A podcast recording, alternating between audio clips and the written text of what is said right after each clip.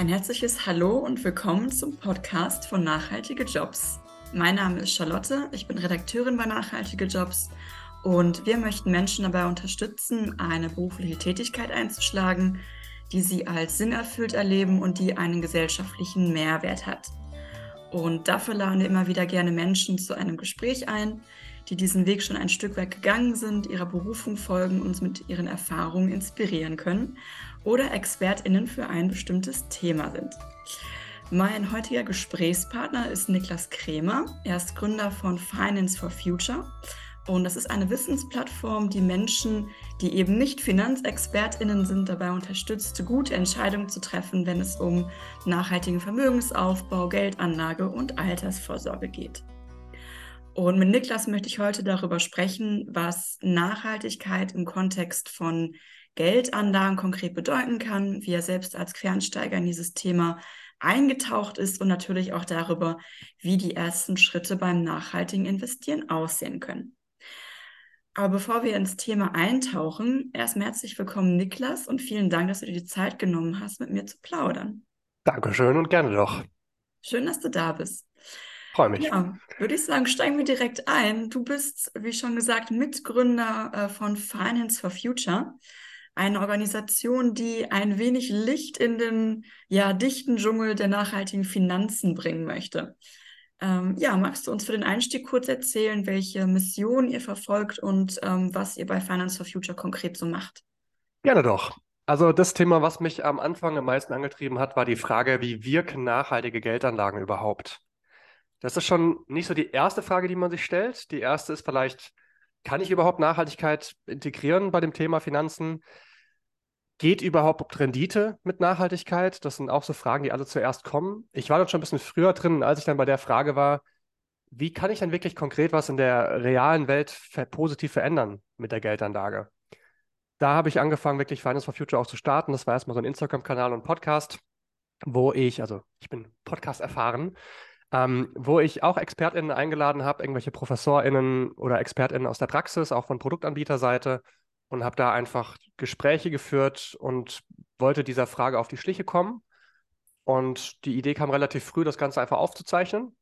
Und ich habe einerseits den Podcast gestartet, damit die Leute überhaupt sich die Zeit nehmen, weil Leute freuen sich natürlich, in einem Podcast zu sein, aber nicht unbedingt, wenn den ein Maschinenbaustudent, wo, wo ich ja eigentlich herkomme, schreibt, dass er gerne ein paar Fragen zum nachhaltig investieren beantwortet hätte. Und äh, andererseits habe ich es eben aufgezeichnet, auch dass andere für die Zukunft da mal reinhören können. Dachte ich mir, vielleicht interessiert das ja die einen oder anderen. Und das tut es tatsächlich. Und genau, mittlerweile versuche ich nicht mehr die Gespräche für mich zu führen. Ich habe mittlerweile schon sehr viel selber gelernt und ähm, habe das Ziel, über diese Frage oder generell Nachhaltigkeit bei Finanzen aufzuklären, zu bilden und Leute darauf aufmerksam zu machen. Also Thema Finanzbildung, wenn man das mal äh, in einem Wort zusammenfassen möchte. Also Wobei mein Wissen weitergeben, teilen mittlerweile auch dein Expertenwissen. Genau, aber mein, das, was mich antreibt, ist das Thema Nachhaltigkeit. Also ich finde es natürlich schön für jeden, der mehr versteht, was gerade abgeht und wie mit Altersvorsorge und alles läuft. Das, ähm, wir haben ja, ich habe ja mittlerweile auch eine Beratungsfirma gegründet, die Wertwende GmbH. Das groundet mich immer wieder, immer mal auch zu sehen bei einem Kunden oder einer Kundin, die wirklich sagt, hey, wie funktioniert denn das überhaupt damit? Oder was ist denn jetzt damit? Das entspannt mich dann wieder zwischendurch, nachdem ich halt recherchiert habe und es geht ja immer weiter. Also was ich gerade mir anschaue, das sind Themen, da fallen dann die Haare aus, wenn man sich anguckt, wie korrupt der Finanzmarkt an manchen Ecken mhm. wirklich wird. Da muss man dann auch wirklich genug psychische Resilienz mitbringen. Und ähm, genau, aber das ist die Leidenschaft, die ich habe. Das heißt, den Finanzmarkt als Hebel nutzen, um die Welt wirklich zu verbessern. Das, was ja auch die Europäische Union als Ziel ausgegeben hat. Nur leider scheinen es die wenigsten zu verstehen oder transparent zu erklären. Und das mache ich mit Finance for Future. Okay. Du hast ja gerade schon angedeutet, du bist ähm, unter anderem auch äh, Berater und unterstützt Menschen, die eben noch nicht wirklich viel Wissen in diesem, in diesem Thema haben. Und ähm, ja, vielleicht fangen wir auch mal hier in dieser Podcast-Folge ganz von vorne an. Welche Investitionsmöglichkeiten gibt es so ganz grundsätzlich? Ähm, mhm. Ja, vielleicht so eine ganz, ein ganz kurzer Abriss. ja, ja ich, ich glaube, alles können wir gar nicht erwähnen. Ähm, es gibt unglaublich viele Investitionsmöglichkeiten, aber das Allermeiste, was oder das, was einem meistens begegnet, ist erstmal die Börse. Also das ist dieser große weltweite Kapitalmarkt, an dem werden Wertpapiere gehandelt. Und da kann man mit einem Depot, das kann man bei seiner Bank aufmachen oder auch bei Neo-Brokern, gibt es verschiedene Möglichkeiten, kann man einfach mal schauen, Depotvergleich, dann findet man online auch äh, verschiedenste Depots. Und was kann man da kaufen? Da kann man vor allem kaufen erstmal Aktien und Anleihen. Das sind so die zwei wichtigsten Typen an Wertpapieren. Und Aktien kann man sich so vorstellen, da kauft man sich in ein Unternehmen ein und ist Mitunternehmer oder Mitunternehmerin und hat einen Anteil am Gewinn eines Unternehmens, aber auch man trägt das Risiko. Das heißt, wenn das Unternehmen jetzt pleite gehen sollte, ist das Geld auch futsch. Passiert selten, dass ein Unternehmen an der Börse wirklich von äh, Wirecard war eine krasse Ausnahme. Das hat man vielleicht mitbekommen. Normalerweise ist es eher, dass es einfach im Wert schwankt. Dass man sagt, hey, es geht halt auch mal 20 Prozent runter, wenn irgend schlechte Neuigkeiten kamen bei dem, bei dem Unternehmen. Und das ist so das Thema Aktien. Dafür hat man aber auch dieses Upside Potential. Das heißt, man nimmt das, die Rendite auch mit, wenn es gut läuft. Anleihen auf der anderen Seite kann man sich so vorstellen, dass man einfach Geld leiht. Das schwankt dann auch im ersten Moment nicht, sondern man kriegt das Geld ja irgendwann zurück und kriegt unterwegs noch Zinsen. Da diese Papiere aber auch an der Börse gehandelt werden, schwanken die letztendlich auch. Aber das kann man sich so vorstellen, Aktien ist eher das offensive Investment und Anleihen eher das defensive. Und da sagt man normalerweise, ich mache mir da so eine Mischung, die meinem, Rent meinem Risikoempfinden entspricht. Und ganz wichtig ist halt, das habe ich vorhin schon gesagt, es schwankt auch mal es gibt alle, viel, super viele Finanzprodukte, die versuchen einem da irgendwie Sicherheit vorzugaukeln und Garantien und irgendwelche Wertsicherungsmaßnahmen. Es ist alles Unsinn. Also das Allermeiste davon, weil am Ende zahlt man dafür ziemlich viel Kosten und es lohnt sich nicht wirklich, was man da hat. Die einzige Sicherheit, die man hat, ist, dass man erstens sein Geld breit streuen kann, dass man sich nicht nur eine Aktie kauft und wenn die mal schwankt, dann schwankt halt die, der persönliche Geldwert wahnsinnig stark sondern dass man sein Geld ganz breit streut. Und das ist diese Geschichte von Fonds oder auch ETFs. Das sind beides erstmal Körbe, wo ganz verschiedene Aktien oder auch Anleihen drinstecken. Aber das nur als Einstieg vielleicht Aktien und Anleihen als die wichtigsten Wertpapiere selbst. Und Fonds bzw. ETF, können wir auch gleich mal schauen, was der Unterschied ist, als Zusammenstellung, um einfach das Risiko ein bisschen zu streuen. Mhm, okay. Ja, gerade ETFs ist ja so ein ähm, Begriff, der gerade sehr, also das hört man aktuell sehr, sehr oft oder liest auch sehr oft davon, dass das gerade so vielleicht en vogue ist, kann man das so sagen, als Klar. Investitionsmöglichkeit. Hat auch vor ähm, ein paar wenigen Monaten äh, kam raus, dass ETFs insgesamt mehr als die Hälfte des weltweiten investierten Vermögens mittlerweile verwalten. okay, wow. ich glaube, 1978 kam der erste raus. Also Riesenerfolgsgeschichte. Scheint, scheint ein Ding zu sein. Was, ah, das sind jetzt erstmal so die ganz ähm, ja, allgemeinen Möglichkeiten, die man hat. Die haben jetzt, also die mhm. müssen mit Nachhaltigkeit ja erstmal nichts zu tun haben. Erstmal nicht, jetzt, ja. Wenn ich jetzt Wert drauf lege, ich möchte aber gerne nachhaltig investieren, was können dann so die, die allerersten Schritte sein, die ich unternehme? Mhm. Woran man eigentlich als erstes denkt, ist zu sagen, naja, welche Aktien kaufe ich mir denn? Worin investi investiere ich denn? Das heißt, kaufe ich jetzt von ExxonMobil, dem Ölkonzern, eine Aktie oder kaufe ich vom Vestas, dem Windturbinenhersteller, eine Aktie? Das eine ist ja deutlich nachhaltiger, das ist ja deutlich besser. Die zweite Frage, die man sich stellen kann, ist, wie investiere ich denn? Ich kann ja in Exxon investieren und einfach die Rendite mitnehmen und mich am Ende des Jahres freuen. Oder, und da kommt das rein, was ich so mittlerweile auch gelernt habe durch die Gespräche, die ich geführt habe, ich kann meine Aktionärsrechte nutzen. Also man muss jetzt logischerweise trotzdem nicht in Exxon investieren, das gilt für jedes Unternehmen. Du hast, wenn du eine Aktie kaufst, um bei dem Beispiel mal zu bleiben, dass gerade für junge InvestorInnen, die sollten durchaus offensiv investieren, durchaus eine hohe Aktienquote, das Geld investieren, was man auch die nächsten sieben Jahre nicht unbedingt wieder braucht. Das ist so eine Faustregel. Dann kann man das durchaus mal machen und dann muss man einfach durchhalten. Ähm, aber wenn man eine Aktie hat, hat man eben nicht nur das Recht auf die Gewinne des Unternehmens, man hat auch ein Mitspracherecht. Ich habe vorhin schon gesagt, man kauft sich ein ins Unternehmen. Man ist Mitunternehmer oder Mitunternehmerin. Und es gibt verschiedene Wege, wie ihr diese Aktionärsrechte, die ihr habt, ausüben könnt. Das kostet natürlich auch alles Zeit und Mühe und auch, man muss wissen, wie.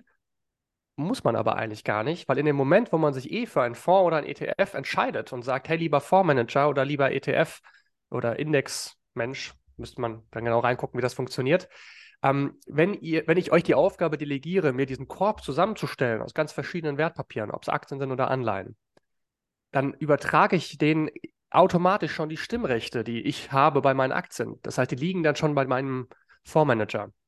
Da gibt es halt die einen Fondsmanager, die nutzen die Stimmrechte halt nachhaltig. und die anderen nutzen sie weniger nachhaltig. Und ich kann mir entscheiden, hey, von wem kaufe ich denn das Produkt? Ich kann auch den MSCI World, also das ist der bekannteste ETF, wo ich auch sagen würde, das ist ein ziemlicher No-Brainer First Step zum Investieren, dass man sich einfach einen monatlichen Sparplan und wenn es erstmal nur 25 oder 50 Euro sind im Monat, auf diesen MSCI World, das ist ein weltweit gestreuter Korb an Aktien, ähm, wenn man sich den einrichtet. Und das Produkt gibt es von verschiedenen Anbietern. Ich kann mir das von einem Vanguard, die haben die ETFs erfunden, oder von einem BlackRock, Friedrich Merz, CDU. ähm, wo, da kam er ja her, er war Deutschlandchef von BlackRock. Ich kann mir die davon kaufen und da gibt es Quellen, die zeigen, dass die ihre Stimmrechte extrem bescheiden nutzen, also sehr unnachhaltig. Oder ich kann mir das gleiche Produkt mit der gleichen Rendite, mit dem gleichen Risiko, das kann im gleichen Depot liegen, mit den gleichen Kosten, mehr oder weniger, kann ich mir von einem anderen Anbieter kaufen, der seine Stimmrechte nachhaltig nutzt. Und das ist dieses nicht, worin ich investiere, weil es das gleiche Produkt, sondern wie ich investiere.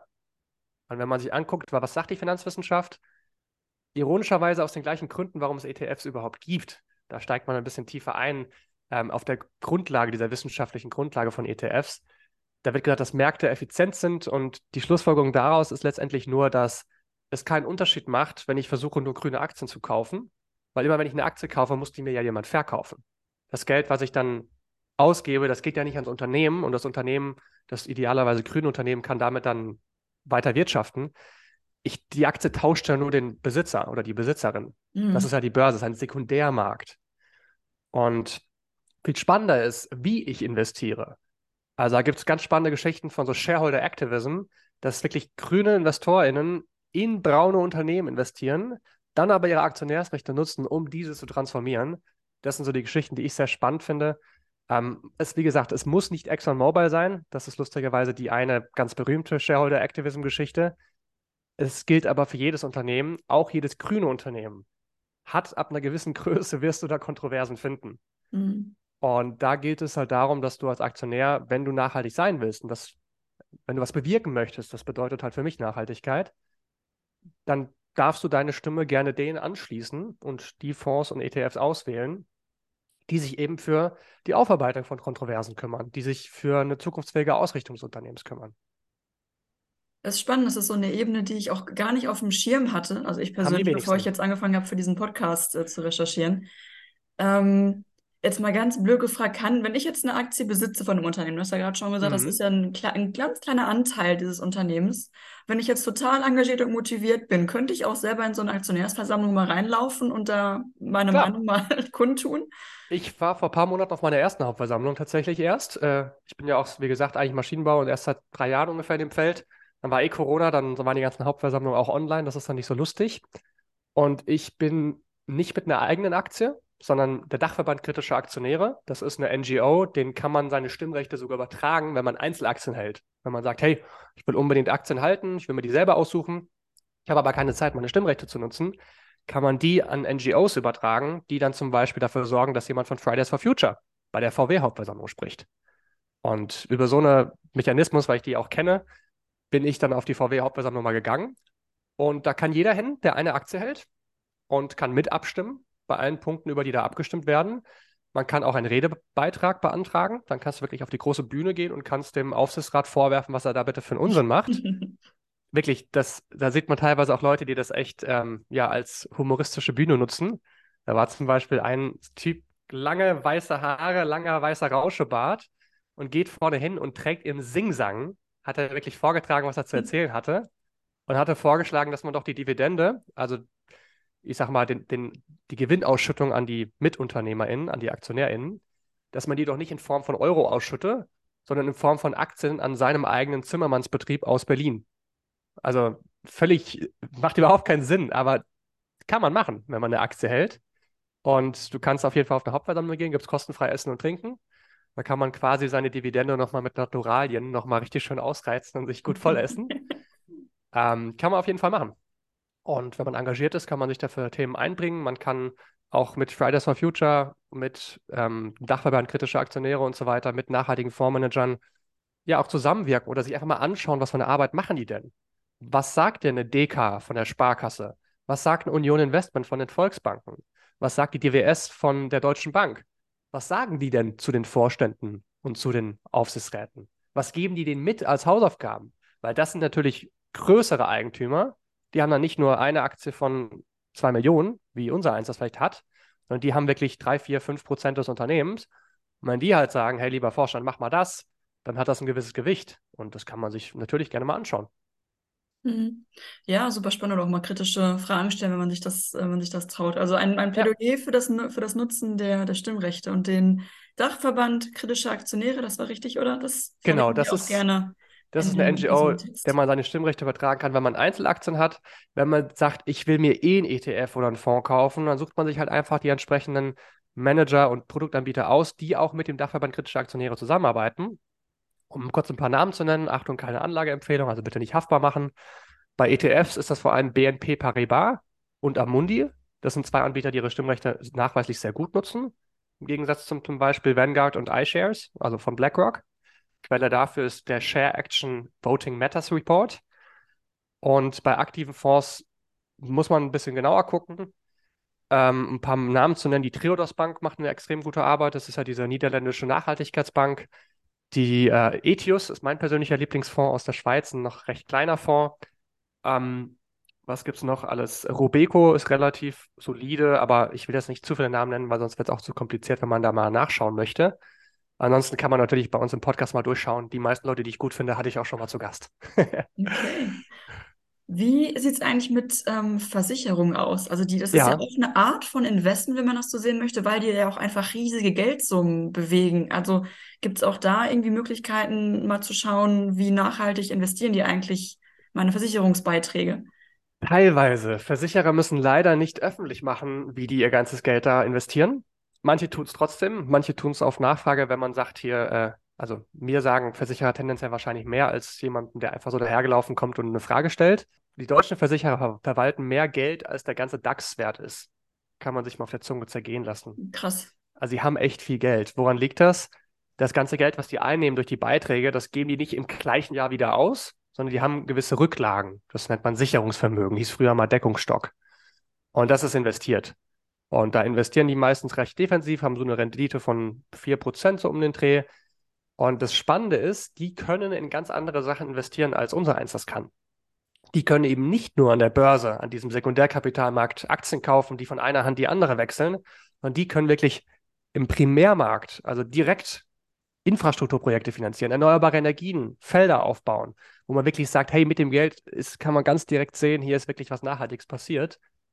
Und ähm, da wäre super viel Potenzial. Andererseits haben die regulatorisch auch gewisse Anforderungen zu erfüllen, dass die gar nicht so frei investieren dürfen, wie sie das gerne wollen würden. Aber es gibt auf jeden Fall nachhaltigere Versicherer und weniger nachhaltige Versicherungen. Leider gibt es da wenig sinnvolle Quellen zu. Es gibt den Native Report, das ist von der Technischen Hochschule Stuttgart zusammen mit der Green Jones Stiftung. Die kümmert sich auch so ein bisschen um nachhaltige Versicherungen. Da, die gucken Sachversicherungen an, also eher so Hausrat, Haftpflicht und die Kleinkram wie die ihr Geld investieren. Es gibt auch einige andere Versicherungsrankings. Das Problem an denen ist, die sind meistens von irgendwelchen Branchenverbänden durchgeführt worden, die letztendlich von den Versicherern finanziert werden. Und wenn der Allianz halt der größte Versicherer ist und denen das Geld gibt, das die Studie durchzuführen, dann kann man sich überlegen, wo die Allianz da ungefähr rauskommt. Ähm, interessant ist letztendlich zu sehen, dass bei vielen von diesen Ratings, die widersprechen sich. Das sind mal ist der eine oben, mal der andere. Das ist nicht wirklich stichhaltig um ein paar hervorzuheben, die Barmenia hat sehr früh angefangen mit Nachhaltigkeit von den Großen. Die macht da seinen guten Job und sind im Krankenversicherungsbereich auch echt stark. Ähm, die Waldenburger ist so im Sachbereich, so Haftpflicht, Hausrat, super cool äh, und sehr nachhaltig unterwegs. Und ansonsten muss man das ein bisschen genauer reinschauen. Ähm, ich finde es ein sehr tricky Thema, weil es ist nicht so öffentlich. Jeder erzählt dann da auch was. Selbst ich als Berater, mir wollen die ja auch andauernd verkaufen, dass sie die mhm. allertollsten sind und ich nur noch sie vermitteln soll. Ähm, mal wird man positiv überrascht, mal negativ, aber ja, die Versicherungen sind so groß, das ist schwierig, da durchzusteigen. Hoffentlich wird das besser in der Zukunft. Ein paar sind sicherlich okay, ein paar haben noch Verbesserungspotenzial. Okay. Aber alle sind unterwegs, das müssen sie ja, wegen regulatorischer, ja, die Regulatorik zwingt sie dazu. Mhm. Also halten wir fest, ähm, Thema Versicherung, wo einfach noch großes, also da wäre da wär ein großer Hebel für Bewegung ja. für Nachhaltigkeit, aber noch wenig, noch wenig Transparenz. Genau. Okay. Wenn wir jetzt den, den Bogen von den Versicherungen zurück zu den äh, Geldanlagen, über die wir eben äh, schon Ja. gesprochen haben, den zurückschlagen. Ähm, du hast ja auch gerade schon gesagt, ähm, alle bewegen sich irgendwie, jetzt spätestens, weil sie es irgendwann mal müssen. Ähm, also gerade bei der Finanzbranche habe ich so ein bisschen das Gefühl gehabt, die haben länger gebraucht als andere Branchen. Ja. Aber mittlerweile haben auch die erkannt, dass, dass Nachhaltigkeitskriterien, mal abgesehen von den gesetzlichen ähm, Vorgaben, die ja schon bestehen und auch jetzt nochmal verschärft werden, dass Nachhaltigkeitskriterien für VerbraucherInnen wirklich eine wichtige Rolle spielt. Und überall sprießen so gefühlt, ja, in Anführungsstrichen, grüne Geldanlagen aus dem Boden. Mhm. Und klar, die Frage wird nie, ist ja fast schon eine philosophische Frage, also das kann man jetzt nicht eindeutig beantworten. Aber wodurch zeichnet sich aus seiner, aus seiner persönlichen Sicht so eine wirklich nachhaltige Geldanlage aus? Mhm. Und welche Aussagekraft haben zum Beispiel diese ESG-Ratings, ne? also diese öffentlichen Bewertungen, welcher Fonds jetzt Mhm. nachhaltig ist und welcher weniger? Nachhaltig an sich, das Wort ist ja nicht klar definiert. Man, klar verbindet man das irgendwie mit Zukunftsfähigkeit, aber allein, dass es diese drei Komponenten hat, dieses ESG, was du ge gemeint hast, also E steht für Umwelt, Environment, S für Soziales und G für Governance, also die Art und Weise, wie das Unternehmen geführt wird, faire Mitarbeiterbehandlung und Lieferanten und so weiter. Das heißt, das ist recht komplex. Ich meine, Natur und Nachhaltigkeit generell ist ja schon komplex genug. Und das dann noch mit dem Finanzmarkt verbinden, macht das einfach recht kompliziert. Und es ist aber auch persönlich. Manchen ist das, mir zum Beispiel das Thema Umwelt einfach sehr, sehr ein Anliegen, weil ich dachte, es wäre so schade, wenn in 200 Jahren einfach vielleicht kein Leben im Universum existiert. Wissen wir ja nicht. Statistisch gesehen müsste es eigentlich irgendwo noch was geben, aber wissen wir nicht. Und andere sagen halt, nee, mir ist einfach die faire Lieferketten, dass da irgendwelche globalen Lieferketten, dass die Leute fair behandelt werden, weil ist mir das wichtiger.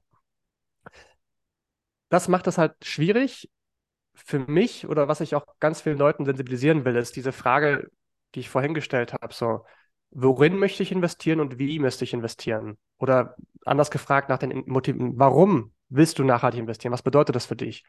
Willst du dein Geld nur mit grünen Unternehmen verdienen? Also so ein reines Gewissen haben, sagen, hey, ich habe ein sauberes Depot. Oder willst du was bewirken mit deinem Geld? Das kann manchmal beides der Fall sein. Du kannst in ein grünes Unternehmen investieren und eine positive Wirkung haben. Zum Beispiel, wenn du auch irgendwelche Crowd-Investings machst, also abseits von dieser großen Börse, was aber nicht Schritt 1 sein sollte. Du kannst tatsächlich aber auch in braune Unternehmen investieren und eine positive Wirkung haben. Du kannst auch in grüne Unternehmen investieren, ohne eine Wirkung zu haben. Und das ist so ein bisschen das Feld, wo man sich fragen darf. Und die allermeisten Leute, da gibt es auch eine Umfrage zu von der Verbraucherzentrale, die sagen, hey, Wirk Wirkung ist für mich bei nachhaltigem Investieren ja schon irgendwie selbstverständlich. Deswegen mache ich das ja. Also natürlich, ich will ja irgendwie was Sinnvolles finanzieren. Und da darf man manchmal ein bisschen abstrakter denken und nicht ganz erwarten, dass alles intuitiv ist. Und ja, auch mal pragmatisch sein, wenn man was bewirken möchte am Finanzmarkt. Und zu dem Thema ES, das heißt, Nachhaltigkeit fällt für mich. Für mich heißt das ganz klar Wirkung. Und zum Thema ESG-Ratings, das ist meiner Meinung nach das größte Missverständnis, was es eigentlich gerade gibt, vielleicht auch die größte Irreführung. ESG beurteilt, also diese ESG-Ratings, die beurteilen in der Regel nicht, wie nachhaltig ein Unternehmen ist, sondern wie sehr das Unternehmen durch Nachhaltigkeitsthemen bedroht wird, finanziell. Also ein Unternehmen, was sehr gut seine Nachhaltigkeitsrisiken managt, hat ein gutes ESG-Profil. Das kann aber trotzdem sehr unnachhaltig sein. Also als Beispiel ein Ölkonzern, dem andauernd Öl in Alaska in irgendwelchen Naturschutzgebieten ausläuft aus seinen Pipelines. Und das sehen dann Leute, aber dieser Konzern hat so gute Mechanismen, dass diese Leute direkt gefunden werden, bestochen werden oder sogar umgebracht werden im schlimmsten Fall. Aus finanzieller Sicht, wenn diese Nachricht niemals an die öffentliche Presse kommt, kann niemals ein Schaden resultieren. Gutes ESG-Risikomanagement. Ist natürlich alles andere als nachhaltig, aber das ist so dieses Beispiel, was ich da gerne bringe. Das heißt eigentlich ESG-Rating. Da spricht man von Outside In, das heißt die Wirkung von der Umwelt auf das Unternehmen und nicht von Inside Out, die Wirkung des Unternehmens auf die Umwelt, die uns ja eigentlich interessiert. Dementsprechend ESG-Ratings bedeutet alles andere, als was die meisten Leute mit Nachhaltigkeit verbinden. Und selbst wenn man das besser macht und sagt, hey, ich gucke mir wirklich den Carbon Footprint von den Unternehmen an, in die ich investiere, auch das ist eher diese Frage, ich habe ein reines Gewissen, ich verdiene meine Dividende nur mit grünen Unternehmen, als dass ich mein Geld wirklich nutze, was Positives zu bewirken. Das sind so diese drei Ebenen. ESG-Rating, missverstandene Nachhaltigkeit. Mhm. Dann gibt es auch richtige Nachhaltigkeit, auch irgendwelche SDG-Scorings, also Sustainable Development Goals von den United Nations. aber auch die beziehen sich immer auf die Unternehmen. Das ist das Company Impact, nicht der Investor Impact, den ich ja eigentlich suche als nachhaltiger Investor oder als nachhaltige Investorin vielleicht. Und da darf man ein bisschen unterscheiden. Ich weiß, das ist jetzt nicht ganz unkompliziert, aber genau, auf jeden Fall ein guter Kompromiss. Als erster Schritt ist, glaube ich, so mit dem MSCI World von einem BNP Paribas, von einem Amundi anzufangen. Das kann man super gerne mit einem ESG-Filter machen oder auch sogar mit einem SRI-Filter. Steht für Social Responsible Investing. Das ist nochmal so ein Schritt mehr gefiltert. Das ist auf jeden Fall, ESG ist wunderbar, dass es das gibt. Allein diese Bewertung der, der Nachhaltigkeitsrisiken, das ist unglaublich wichtig. Weil dadurch wird eine Art von Marktversagen korrigiert, kann man fast sagen. Das heißt, wenn die, wenn die Manager alleine aus Angst, Geld zu ver verlieren, nachhaltiger werden, ist mir das auch recht. Also mir ist egal, warum die nachhaltiger werden. Und alleine die, diese ESG-Perspektive ist wichtig. Aber wenn man wirklich sagt, ich will durch mein Investment einen Impact haben, muss man ein bisschen darüber hinausschauen. Zum Beispiel mhm. bei Stimmrechtnutzung, die eine Quelle habe ich schon gesagt. Okay, du hattest gerade kurz den, also als möglichen ersten Schritt ähm, diesen MSCI ähm, mhm. erwähnt. Das ist ja ein, ein ETF ähm, im Grunde genommen. Genau, das ist der Index, auf den ETFs gebaut werden. Also das läuft immer so, ich habe vorhin auch ein bisschen gezögert, als ich meinte, wie tief man da einsteigt. Der Indexmensch, den habe ich vorhin erwähnt. Also es gibt Finanzgesellschaften, die, die stellen diese Listen zusammen, diese Körbe, und dann gibt es Finanzproduktanbieter, die gucken sich diese Körbe an und bauen darauf Finanzprodukte. Und der Index ist die Liste, das ist der MSCI World. Und der BNP Paribas MSCI World mit so einer schönen so einem Code, der das Produkt wirklich beschreibt, das ist dann das Finanzprodukt auf diesen Index. Und so hat die, bei diesem Index, weil der ist sehr bekannt, hat jedes Finanzinstitut sein Finanzprodukt zu diesem Index und so funktionieren ETFs. Okay, das heißt, es ist ja ähm, ein Korb, ein Blumenstrauß aus ganz vielen verschiedenen Aktien, die dann gebündelt werden in einen großen Fonds. Ich hoffe, ich bringe jetzt keine Begriffe durcheinander. Ja, im Wesentlichen. Also, wenn ich das, wenn ich es richtig gelesen habe, ähm, bildet dieser Index die oder mehr oder weniger die Gesamtentwicklung der Börse ab. Das heißt, es ist ja etwas ganz, ganz breit gestreutes, wo auch ganz viele Unternehmen mit in diesem Portfolio sind. Und da ist auch so die Frage, die ich persönlich mir auch oft gestellt habe, ob so etwas sehr breit gestreutes wie, wie ein ETF überhaupt nachhaltig sein kann. Weil da sind ja gezwungenermaßen, weil es eben ja auch die Gesamtentwicklung der Börse abbildet, ja auch sehr profitorientierte Großkonzerne mit drin, mhm. die sich ja in puncto Nachhaltigkeit oftmals nicht gerade mit Ruhm bekleckern, sage ich mal. Da hast du gerade auch die eben angesprochen, okay, in was investiere ich und in welche oder, oder welche Wirkung habe ich Vielleicht kannst mhm. du das mhm. nochmal so zusammen mit ETFs, die einfach auch sehr beliebt sind gerade und wo sich viele fragen, in was genau investiere ja. ich eigentlich, das nochmal so ein bisschen einordnen. Also für jemanden, der nicht ein bisschen pragmatisch denken will und nicht ein bisschen kompromissbereit ist, für den ist ein ETF nichts. Also es gibt keinen komplett dunkelgrünen ETF. Das muss ich wahrscheinlich jetzt seit ein paar Monaten korrigieren. Es gibt so ein paar Produktanbieter, die sich in dem Bereich bewegen. Ähm, aber im Endeffekt ist ein ETF nicht dafür gedacht, die strengsten Kriterien zu haben. Und es ist immer eine breite Liste. Es gibt auch Themen-ETFs, die heißen dann Global Clean Energy, dann sind vermeintlich nur grüne Energieunternehmen drin, was oft nicht der Fall ist. Aber davon würde ich in der Regel klar abraten. Warum? Weil wenn wir eh sagen, dass wir bei am Sekundärkapitalmarkt eher eine Wirkung haben, worin wir investieren. Und wenn wir dann eine Branchenwette machen und sagen, ich wette nur noch auf erneuerbare Energien, dann ist es genau das, es ist eine Wette. Ich fördere die dadurch nicht besonders, das kann ich machen, wenn ich noch nebenbei ein Crowd-Investing auf Vivint zum Beispiel mache und irgendwelche Windanleihen mache. Dass ich sage, hier, da wird eine Turbine gerepowert, eine größere Turbine wird da reingebaut. Da hat man auch eine Wirkung, super gerne. Aber da wird man oft so von diesem Marketing von Finanz, großen Finanzunternehmen halt dazu verleitet zu sagen, es gibt die be bescheuertsten Fonds. Es gibt einen Animal Pet and Wellbeing Fonds wo man sich denkt, ja, das ist für die, die 50-jährige Gertrud, die sitzt dann da auf ihrem Stuhl und ach schön, ja, Tiere mag ich, den kaufe ich mir den Fonds. da denke ich mir so, das ist doch alles andere als weder verantwortungsvoll investieren, noch wirklich eine ganzheitliche und sinnvolle Nachhaltigkeitsperspektive. Das ist reines Marketing gewesen. Und ähm, von sowas würde ich generell abraten. Und ETFs sind okay. Also wir haben für uns ja auch so Anlagestrategien definiert für unsere Beratungsfirma, die wir, wo wir einfach sagen wollen, wir wollen die Kunden und Kundinnen ein bisschen zentralisieren. Wir können jetzt nicht für jeden ein eigenes Depot machen, das ufert irgendwann komplett aus. Dann haben wir solche Musterportfolien. Und da haben wir auch 20% ETFs drin. Weil wir sagen, dieses Schwarz-Weiß zwischen aktiven Fonds und ETF, da wollen wir einfach auch ein bisschen gegensteuern. Die meisten sind irgendwie so, boah, Märkte sind effizient, du musst um mit ETFs, alles andere ist komplett Wahnsinn.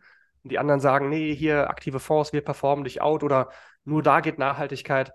Nee, also wenn du auf dieses Thema Wirkung schaust, kannst du mit ETFs und den Stimmrechten, wenn sie denn nachhaltig genutzt werden, was Positives bewirken. Das kommt, natürlich ist ein ETF eine breite Liste. Das heißt, diese Stimmrechte werden schönerweise auch an ganz viele Sektoren, ganz viele Unternehmen angewendet.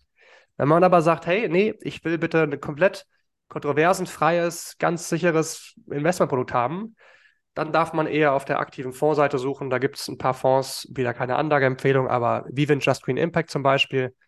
Da sitzt jemand und guckt sich halt ganz genau die Unternehmen an und sucht nach Kontroverse und sucht dementsprechend aus.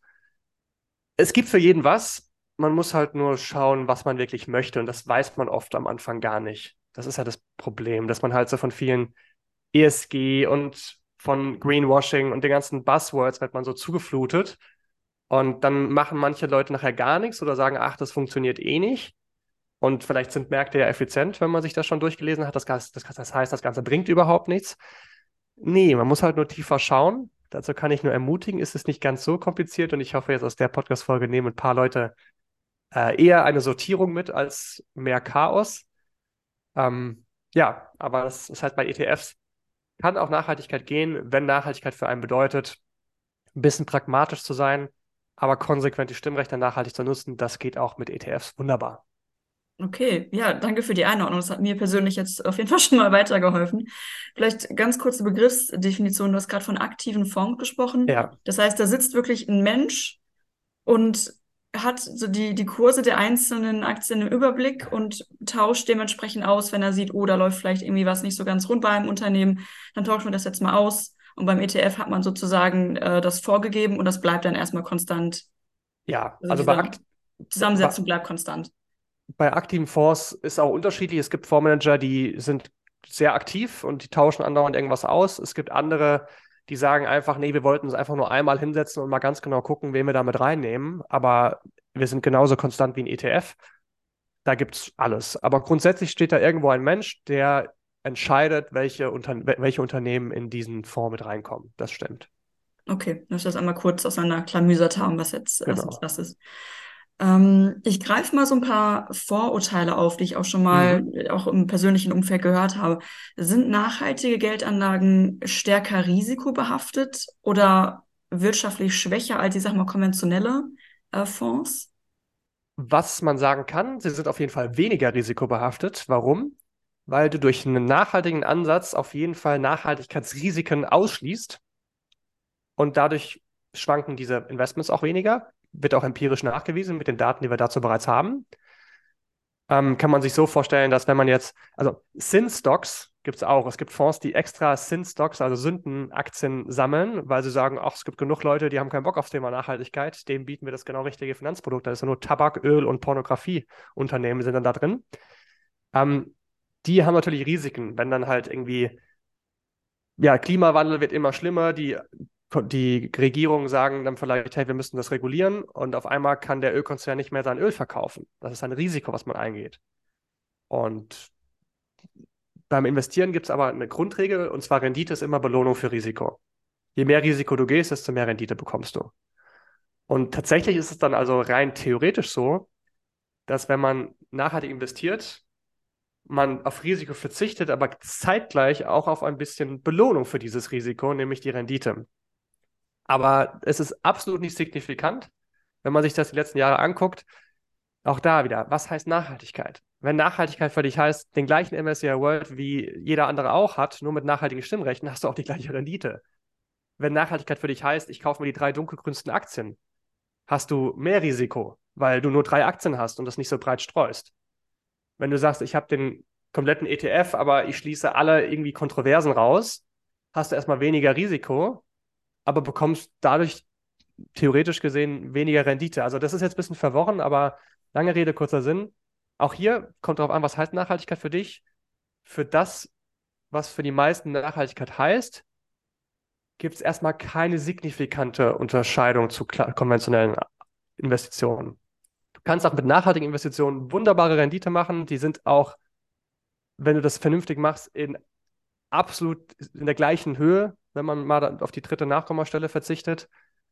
Und das ist auf jeden Fall ein Vorteil, dass Leute sagen. Aber theoretisch gesehen, wenn man an effiziente Märkte glaubt, diese Finanzwissenschaft, das ist auch nur eine, es ist ja nicht die Finanzwissenschaft, das ist eine Theorie in der Finanzwissenschaft, dann müsste man ganz ehrlich sagen, verzichtet man auch auf ein bisschen Rendite.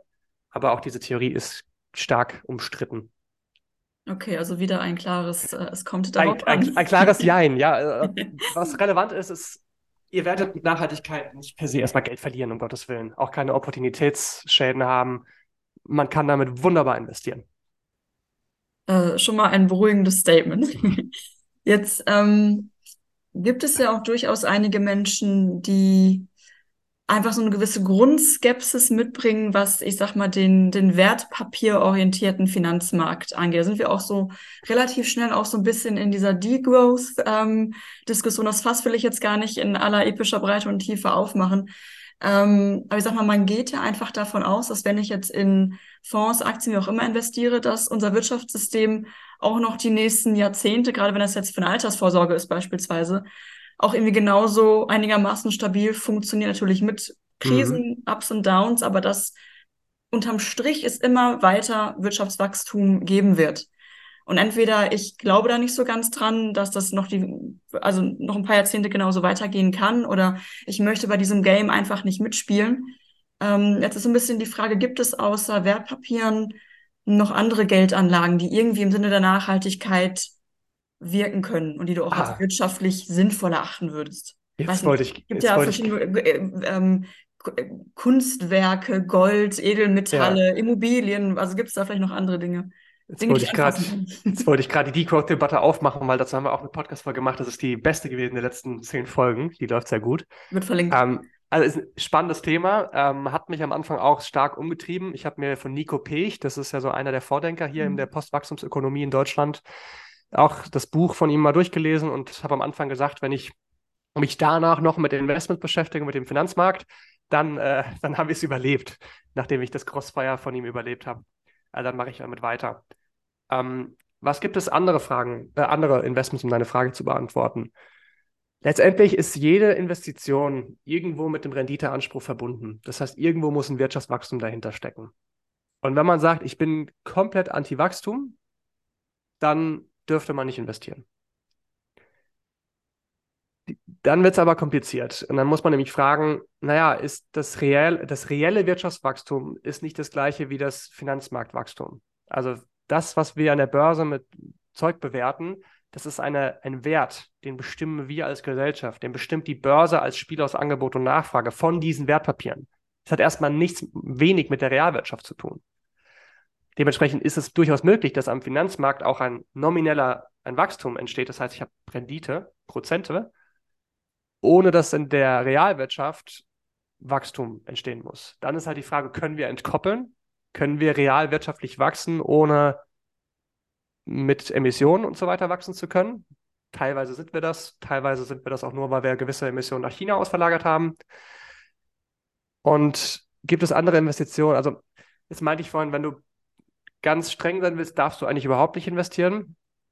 Die Frage ist ja, ob du einfach ethisch sagen willst, ich verweigere mich diesem System oder ob du sagst, na gut, ich nehme mich dem System an, so wie es ist und versuche in dem Rahmen meiner Möglichkeiten was Positives zu bewirken. Und das Geld, was du hast, es wird eh investiert. Wenn dein Geld auf der Bank rumliegt, arbeitet auch die Bank mit dem Geld. Mhm. Die Frage ist, ja, wie wird es investiert? Und da kannst du nur eine bestmögliche Entscheidung machen. Du kannst es auch wegspenden, wenn du sagst, hier, ich bin so komplett gegen investieren. Ich persönlich habe Beispiele gesehen, wo wirklich soziales Unternehmertum, also wenn Leute soziales Unternehmertum gut finden, müssen sie auch Impact Investing gut finden. Weil das geht ja damit einher, dass man irgendwie den, diese Gesinnung hat, ja, ich kann auch aus einem sehr positiven Impact Case einen Business Case spinnen und es gibt gewisse Impact Cases, die sind keine Business Cases. Wenn ich Kindern in Afrika Mahlzeit auf den Tisch stellen will, ist es sehr schwierig, damit profitabel zu werden. Wenn ich erneuerbare Energiewende vor vorantreiben möchte, das ist durchaus möglich. Ich kriege ja da Strom raus und kann den Strom verkaufen.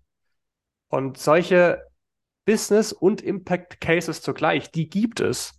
Und in die würde ich immer sagen, kann man super gerne investieren, auch selbst wenn man sagt, ich setze mich trotzdem für Degrowth ein und unser System hat gewisse Degrowth-Elemente, die ja schon reinkommen. Die Europäische Union hat zum Beispiel neulich ein Gesetz erlassen gegen diese, dieses Wegschmeißen von zurückgesendeten Sachen zu Amazon und Co. Da gibt es Policies dagegen. Und so haben wir Degrowth-Elemente, die sich in unser auf trotzdem noch Wachstum ausgerichtetes kapitalistisches System, die integriert werden. Und in diesem Kontext kann man durchaus mit seinem Geld möglichst viel Positives bewirken. Und das kann, wenn man keinen Bock auf Wachstum hat und sich dem komplett verweigern will, ist das halt eben nur Spenden. Würde ich aber nicht so ermutigen. Ich glaube, am Ende des Tages hat man mehr Wirkung und vor allem man hat auch eine Verantwortung gegenüber sich selbst und seiner Familie, wenn man irgendwie finanziell vorsorgen will. Man kann auch mit nachhaltig investieren oder konkret gesagt mit Impact Investing wahnsinnig viel Gutes bewirken und trotzdem sein Geld zumindest erhalten. Auch das ist möglich. Und Impact Investing ist so ein Begriff, der bezieht sich meistens eher auf die alternativen Investments. Das geht jetzt auch zu deiner Frage. Ich persönlich beziehe Shareholder Activism mit ein. Also dieses effektive Nutzen von Aktionärsrechten ist für mich auch Impact Investing. Aber da gibt es zum Beispiel Crowd Investing. Man kann erneuerbare Energien fördern, man kann Impact Startups fördern, man kann in Genossenschaften investieren, die den Wald in Panama wieder aufforsten, die zwei Drittel ihrer Regenwaldflächen verloren haben, was trotzdem ein Business ist, weil nach 30 Jahren stehen da wieder sehr hochwertige Hölzer und das sind keine Plantagen und irgendwelche Monokulturen, sondern das sind sehr naturnahe Wälder, wo einzelne Bäume entnommen werden, die aber so hochwertig sind vom Holz, dass du dann trotzdem eine Rendite am Ende des Tages hast. Aber trotzdem in diesem Ökosystem reichern sich die, die Fauna auch wieder an. Da machen die sogar so Wildcamps hin von der Genossenschaft, von der ich gerade spreche, ähm, wo die wirklich tracken, da kommen irgendwelche Jaguare zurück und das Ganze wird wieder aufgewertet. Und das wäre mit Spendengeldern gar nicht möglich gewesen, weil Spendengelder sind halt limitiert.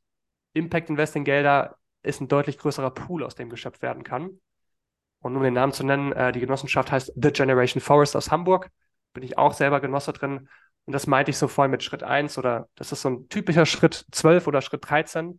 Wenn man seinen monatlichen Sparplan in den MSCI World, am besten von BNP Paribas und Amundi, oder auch einen aktiven Fonds, weil man sagt, hey, ich will wirklich streng grüne Unternehmen drin haben, oder ein Fondsmanager, der sich noch richtig aktiv mit Unternehmen auseinandersetzt, richtig Activism betreibt und richtig auf den Senkel geht, damit sie nachhaltiger werden. Das ist so der erste Schritt. Und dann kann man als zweiten Schritt natürlich auch über das Thema Absicherung sprechen, kann sich nachhaltige Versicherungen aussuchen. Das ist auch natürlich wichtig. Haftpflichtversicherung sollte jeder haben. Ähm, und dann irgendwann im nächsten Schritt kann man auch sich den Spaßsachen zuwenden, sage ich immer. Das sind Sachen, da fällt auch mal was aus. Also mein letztes Crowdinvesting kam vor ein paar Wochen die E-Mail, die Zinszahlung wird nicht geleistet, äh, wir wissen nicht warum, ist das Unternehmen jetzt insolvent oder nicht, keine Ahnung. Ähm, sowas kann halt passieren bei solchen Investments, auch bei Startup Investing. Ich mache auch Startup Investing, da sind auch schon, glaube ich, drei insolvent gegangen. Aber ähm, deswegen ist da diese Streuung umso wichtiger und eben, dass es nicht Schritt 1 ist, sondern besser Schritt 12, 13 oder 17. Okay. Ähm, ich sag mal so im, in der Auswahl dessen, in was ich investiere und in welche, in welche Formen der Anlagen ich investiere, das macht doch bestimmt einen Unterschied, wie langfristig ich denken will. Also, ja. ne, ob ich jetzt für meine, für meine Rente, meine Altersvorsorge was anspare, also über einen sehr, sehr langen Zeitraum und das Geld auch erst in Jahrzehnten brauche, oder ob ich möglichst schnell, möglichst viel ansparen will, zum Beispiel, weil ich mir einen Traum erfüllen will in fünf Jahren. Ähm, kannst du vielleicht so ein paar ganz kurze Basic Facts zu unterschiedlichen Anlagestrategien sagen? Und ja. auch vielleicht so ein bisschen, wie kann ich einschätzen, wie risikoaffin oder avers ich auch bin? Das macht ja auch nochmal oder hat ja auch nochmal einen Einfluss darauf, welche Strategie ich wähle? Es gibt tatsächlich ein einziges Tool, das ich kenne. Das ist wirklich von einer Psychologin auch entwickelt worden. Ich glaube, das Unternehmen kommt ursprünglich aus Australien. Das nennt sich Finametrica. Ich meine, da kann man sogar selbst online sich einen, so einen Risikotest holen. Ansonsten machen das teilweise auch Honorarberater. Ich könnte das grundsätzlich auch machen, aber ist jetzt nicht so mein Schwerpunkt. Aber wenn jemand möchte, können wir es machen. Ähm, das ist so ein Risiko, wie nennt man es? Es gibt beim Risiko zwei Begriffe. Es gibt einmal Risikobereitschaft und Risikotragfähigkeit. Risikobereitschaft ist dieses subjektive emotionale Empfinden und Risikotragfähigkeit ist das objektive. Das wird zum Beispiel höher, wenn du eine Familie hast, die eng zusammensteht und sich gegenseitig auch mal schützen würde, steigt die, die Tragfähigkeit. Wenn du einen festen Job hast mit festem Gehalt, wenn du hohe Rücklagen hast, steigt deine Risikotragfähigkeit. Ändert sich aber nichts, dass du vielleicht trotzdem verrückt wirst, wenn deine Börse auf einem, dein Depot auf einmal 30 Prozent im Minus ist und du gar nicht mehr schlafen kannst. Mhm. Das ist das Risikobereitschaftsthema. Das muss ich also, aushalten können. Also, dass ich ja, sage, okay, ich investiere zwar langfristig, aber es kann zwischendurch in diesen 20 Jahren auch mal sein, dass es richtig abstürzt. Und dann muss ich irgendwie so auch noch mal ruhig schlafen können und mir sagen können, okay, wahrscheinlich ist es aber in drei, vier Jahren auch wieder auf dem Aufschwung. So dieses, ja. ne, dieses Aushalten von Ups und Downs. Und das ist auch der Hauptjob eines Finanzberaters für den allermeisten in Deutschland oder Finanzberaterinnen. Ich bin ja teilweise sehr sauer, wie wenig kompetent meine BranchenkollegInnen so sind. Also sowas wie ein MSCI World, damit fahrt ihr besser als von 80 Prozent der Finanzberater in Deutschland beraten, weil alleine da die Kosten des Finanzberaters dann auch abgerechnet werden müssen. Und aber der, die Hauptfunktion eines Beraters ist eigentlich, einen davon abzuhalten, in solchen Phasen Fehler zu machen. Und das sind Verhaltensfehler. Das ist, wenn es mal 20 Prozent runtergeht, jetzt zu sagen, oh, dann verkaufe ich jetzt noch schnell, dann schütze ich mich ja von weiteren Verlusten. Das ist, sind Trugschlüsse. Das ist Fehlverhalten an der Börse. Oder dieses, ah, ich kaufe jetzt das und dann tausche ich wieder das. das ist, da gibt es so schöne Börsenweisheiten, hin und, hin und her macht Taschen leer. Und dafür ist eigentlich ein Berater da, einem vom blödem Verhalten abzuhalten. Und grundsätzlich zu Anlagestrategien, wenn du nicht länger als drei Jahre hast, wo du sagst, hey, das Geld ist auch okay, dass es jetzt mal nicht verfügbar ist, solltest du gar nicht investieren. Also bitte nicht. Also selbst wenn euch da irgendjemand was erzählt, von wegen, hey, in einem Jahr so viel garantiert, so viel Rendite, macht das nicht. Rendite ist immer Belohnung für Risiko. Und wenn ihr mehr Rendite versprochen bekommt, als es auf dem Konto Tagesgeldzinsen gibt, dann habt ihr irgendein Risiko übersehen. Und ähm, dementsprechend, ja, wenn man drei Jahre investiert, kann man sich freuen, dass es jetzt wieder Zinsen gibt. Ich glaube, DKB und Consorsbank haben ja 3,5 Prozent, die kommen direkt 3,1 Prozent. Ich habe gestern gesehen, der erste Anbieter geht auf 4,1 Prozent hoch in Euro, wirklich nicht in irgendwelchen Dollar umgeschichteten Anlagen. Bei dem Zeitraum auf jeden Fall bei Banken bleiben. Wenn man darüber hinausgeht und sagt, hey, ich habe so fünf Jahre Zeit, vielleicht für eine Immobilie, für was auch immer, dann kann man durchaus anfangen zu investieren. Börse ist, wie gesagt, der erste Schritt, schwankt aber auch. Kann man halt so 50-50 Aktien-Anleihen-Quote sich einfach an die Hand nehmen. Und wenn man sagt, ich investiere länger als sieben Jahre, zum Beispiel für die Altersvorsorge, spricht eigentlich nichts gegen eine 100% Aktienquote, außer die, die Risikobereitschaft, wenn man unterwegs seine Haare verliert vor lauter Stress. Ähm, was da noch vielleicht wichtig zu sagen ist, dass man kann diese Investments auch ergänzen. Es gibt auch Sachwertinvestments. Das sind zum Beispiel erneuerbare Energien-Investments, wo die Rendite nicht aus den Kursen von einem erneuerbaren Energienunternehmen an der Börse kommt, sondern wo wirklich die Rendite kommt aus dem Verkauf von Strom. Das ist ein Sachwert. Oder auch Waldinvestments zum Beispiel. Die sind von ihrem Charakter her erstmal, die korrelieren nicht so stark mit der Börse. Das heißt, wenn die Börse mal runterschwankt, hm, geht es denen vielleicht gut. Und das stabilisiert so das Gesamtinvestments. Mhm. Und wenn man halt sagt, hier, ich investiere fünf Jahre, kann man zum Beispiel gut sagen, hey, ich, vielleicht habe ich 150.000 Euro für die Immobilie. Dann sagt man, gut, dann packe ich 100.000 Euro an die Börse und 50.000 Euro in so ein erneuerbare Energieninvestment zum Beispiel. Und einen wichtigen Aspekt gibt es noch, und zwar habe ich schon mal angewähnt, so Gar Garantien sind nichts Gutes. Also wenn ihr irgendwo Garantien in einem Finanzprodukt findet, eigentlich ein Warnzeichen. Die in der Regel halte ich davon sehr wenig. Die beste Garantie, die ihr habt, oder die größte Sicherheit, die ihr beim Investieren habt, ist die Zeit, die ihr mitbringt, ist die Streuung, die ihr macht und die Regelmäßigkeit, mit der ihr spart. Weil wenn ihr jetzt 100.000 Euro auf einmal habt und das in den Markt schiebt, selbst mit, selbst mit einem 50-50-Portfolio mit 50% Anleihen drin oder sogar einem 25-75-Portfolio, wenn man ganz defensiv bleibt, das schwankt auch mal gerne 10, 15 Prozent. Und wenn ihr auf einen Schlag 15 Prozent auf 100.000 verliert vorübergehend, das sind 15.000 Euro. Das tut weh. Wenn ihr aber sagt, na gut, ich investiere jeden Monat 600 Euro, die ich übrig habe von meinem Gehalt oder 400 Euro, jeden Monat schiebe ich das rein. Dann habe ich jetzt vielleicht schon 3000 Euro drin. Jetzt kommt die Börsenkrise. Na gut, habe ich halt 400 Euro verloren, ist ja blöd. Aber ich spare ja weiter. Und wenn die Kurse gefallen sind, kann ich ja günstiger einkaufen. Und dementsprechend ist dieses für monatliche Sparer, die können eigentlich sehr hohe Aktienquoten nehmen, weil blöd gesagt ist das Beste, was dir passieren kann, wenn du monatlich in Aktien investierst, dass relativ früh eine Börsenkrise kommt. Mhm. Weil dann kannst du danach günstiger einkaufen. Also das ist ein riesengroßer Sicherheitsfaktor für einen, wenn man monatlich spart, solange da noch nicht 50.000 Euro drin sind und man sagt, hey, ich habe hier noch Geld, was ich nachinvestieren kann, sind fallende Kurse eigentlich was Gutes. Okay, ja, wir merken jetzt schon in diesem Gespräch, wie, wie komplex dieses Thema ist, wie viele Möglichkeiten man hat, auch viele, wie viele Kombinationsmöglichkeiten es wieder für diese Möglichkeiten gibt. Wenn ja, ich, ich, trotz aller Finanzbildungsangebote wie eben Finance for Future noch nicht so ganz ja. an das Thema alleine rantraue. Ähm, wie erkenne ich und finde ich vertrauenswürdige FinanzberaterInnen? Und würdest du sagen, dass solche ähm, Alleingänge für Menschen, die jetzt nicht gerade ExpertInnen in dem Thema Finanzen sind. Ähm, würdest du solche Alleingänge im Hinblick auf Verlustrisiken überhaupt empfehlen oder würdest du sagen, boah, für den, für den Anfang vielleicht doch mal lieber erstmal eine Beratung suchen und dann kann man immer noch aufbauen und dann nochmal eigene Wege gehen? Ich finde, man kann das auch alleine schaffen. Wenn man sagt, hey, ich bin ein, der Typ von Mensch, der sich das auch mal angucken kann, der mal ein bisschen recherchiert, der vielleicht nach, ich meine, hier in der Podcast-Folge habe ich ja viele Möglichkeiten aufgespannt. Das habe ich aber bewusst gemacht, dass man so mal merkt, was gibt es überhaupt. Einfach so mal ein Brain-Opener, weil es gibt genug Leute, die sagen, du musst in ETFs investieren, MSCI World, unbedingt, nichts anderes. Gibt es schon genug. Und es ist ja, ist ja okay, wenn diese Folge jetzt auch ein bisschen mehr Unsicherheit macht. Wenn man sagt, oh, ich dachte, MSCI World war das einzig Richtige. Nee. Und der gute Vertriebler lässt es einem immer so wirken, als ob es ganz einfach ist. Als ob es nur eigentlich zwei Wahlmöglichkeiten gibt und die eine ist ja offensichtlich die bessere.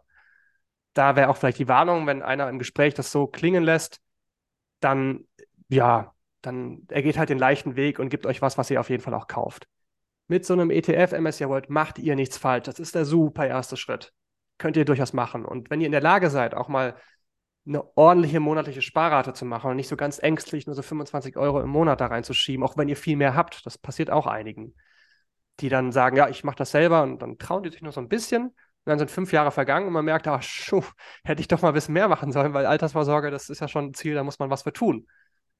Aber wenn man sagt, hey, ich pack das, ich bin ein eher rationaler Typ, eher ein analytischer Typ, finde ich, kann man das auch selber machen. Aus finanzieller Perspektive zumindest. Aus Nachhaltigkeits- und Impact-Perspektive finde ich immer, kann ich auch noch einen Mehrwert liefern, aber das können die wenigsten FinanzberaterInnen.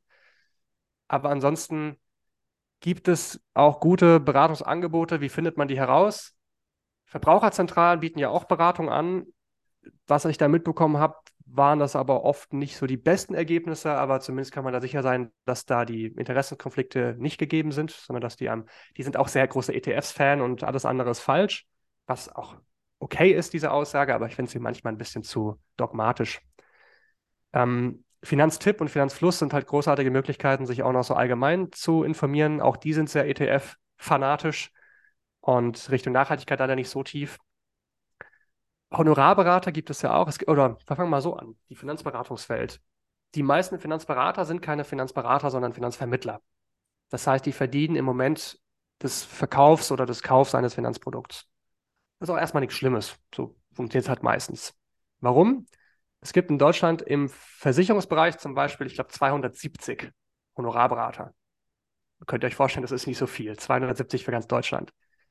Die müssen halt sagen, hier lieber Kunde, hier ist eine Rechnung über 2000 Euro, dann fangen wir an mit der Arbeit. Da hat halt keiner Bock drauf. Erst recht beim Thema Finanzen. Also haben Leute eh keinen Bock drauf. Und wenn dann der Typ noch sagt, hey, ich will jetzt 2000 Euro haben, dann macht man das nicht. Und dementsprechend hat es sich einfach ergeben, dass diese im Moment der Vermittlung Geld verdienen für die allermeisten Menschen einfach auch angenehmer ist.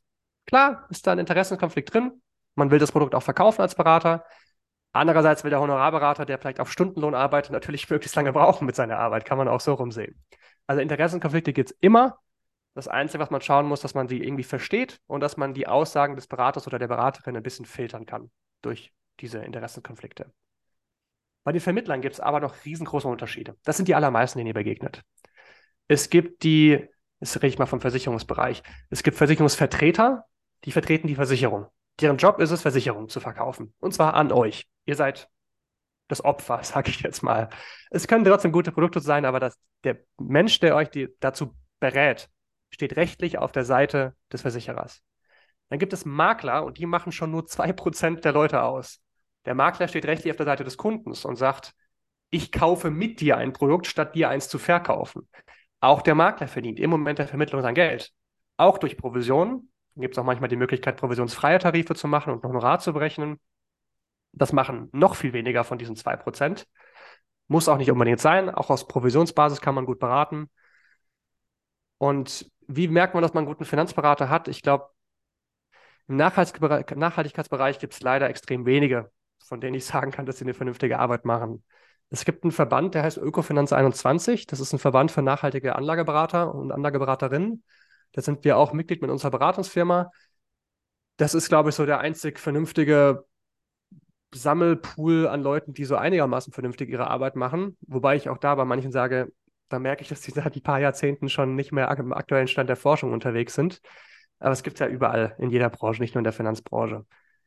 Also, ja, deine Frage war, wie findet man einen guten Finanzberater, ne? Also, was wichtig ist, dass man nicht den leichten Weg geht und sich einfach schnell was verkaufen lässt, weil der Typ einen oft genug nervt. Ich würde echt ermutigen, springt mal über euren eigenen Schatten, kümmert euch proaktiv um eure Finanzen, weil wenn ihr das nicht macht, wird euch intern so ein großes schlechtes Gewissen wachsen, dass ihr irgendwann wahrscheinlich dem schlechtesten Finanzberater oder Finanzberaterin, mit dem ihr je Kontakt hattet, nachgeben werdet, weil die Person am hartnäckigsten dran bleibt, bis ihr irgendwann sagt, ah, ich habe eh so ein schlechtes Gewissen insgeheim, jetzt mache ich das einfach. ihr hättet das viel besser gemacht, hättet ihr vorher euch proaktiv mal gekümmert, wärt vielleicht auf einen echten Honorarberater zugegangen und hättet vielleicht sogar die 2000 Euro bezahlt. Oder ihr werdet eben proaktiv, hättet euch einen Makler rausgesucht, ob in eurer Region, den ihr auch physisch seht, ob online, die meisten beraten heute ja auch online, oder ob ihr es selber macht. Aber Finanzen, es kann super ermächtigend sein, wenn man sich um seine Finanzen kümmert, weil man endlich so einen Plan hat, weil ihr seid ja auch ein nachhaltiges Jobfindungsportal. Es gibt einfach Klarheit fürs Leben. Es schärft so ein bisschen so die Lebensplanung, wenn man weiß, was finanziell gerade abgeht. Und auch Nachhaltigkeit kann wahnsinnig Spaß machen beim, bei Finanzen und beim Investieren. Und wenn man sich die Punkte vielleicht so als positive Motivatoren raussucht, statt so dieses alles Thema Finanzen und ich müsste ja eigentlich was tun, ja, muss man halt mal über seinen Schatten drüber springen. Und dann kann man das auch sehr vernünftig machen. Mit oder ohne Berater, ganz egal. Und da sind die Chancen besser, dass man mit einem guten Berater landet, als dass man irgendwann dem nervigsten Vermittler von irgendeinem Strukturvertrieb nachgibt. Du hast diese Frage, die ich jetzt stelle, hast du garantiert schon unzählige Male gehört, aber ich stelle sie trotzdem. Ist es jemals zu spät, diesem schlechten Gewissen äh, dann mal nachzugeben und sich drum zu kümmern, beispielsweise um die private Altersvorsorge? Oder andersherum, lohnt es sich zum Beispiel auch, wenn ich noch studiere und eben nicht viel Geld übrig habe, auch schon mhm. mit ganz kleinen Geldbeträgen anzufangen? Oder ist es eher sinnvoller zu warten, bis ich wirklich im Beruf bin und dann auch eine gewisse Geldsumme einfach zur Verfügung habe? Zu spät ist es ja in dem Sinne nie, weil selbst wenn es zu spät wäre, habt ihr ja trotzdem keine Alternative. Ihr müsst euch ja mal mit beschäftigen. Auch keine Wahl zu treffen ist irgendwann eine Wahl, nämlich im schlimmsten Fall Altersarmut. Und selbst wenn man drei Jahre vor Renteneintritt sich damit Gedanken macht und zumindest da schon mal ein paar Euro zur Seite legt, muss man am Ende vielleicht der Rentenzeit weniger lange arbeiten. Also irgendwann sollte man sich damit beschäftigen. Wie früh kann man sich damit beschäftigen? Ich finde, investieren sollte man so früh wie möglich. Sobald man 25 Euro übrig hat im Monat, sollte man investieren. Warum? Man wird beim Investieren Fehler machen. Wenn ihr selber investiert, werdet ihr Fehler machen. Die Fehler sind meistens aus Langweile und persönlichem Anlegerverhaltensfehler kommen die meistens her. Das fängt damit an, dass man sagt, ach komm, kaufe ich mir doch mal die Einzelaktie von dem. Oder mein Kumpel hat gesagt, GameStop, das geht jetzt äh, to the moon, da kaufe ich mich bei GameStop ein.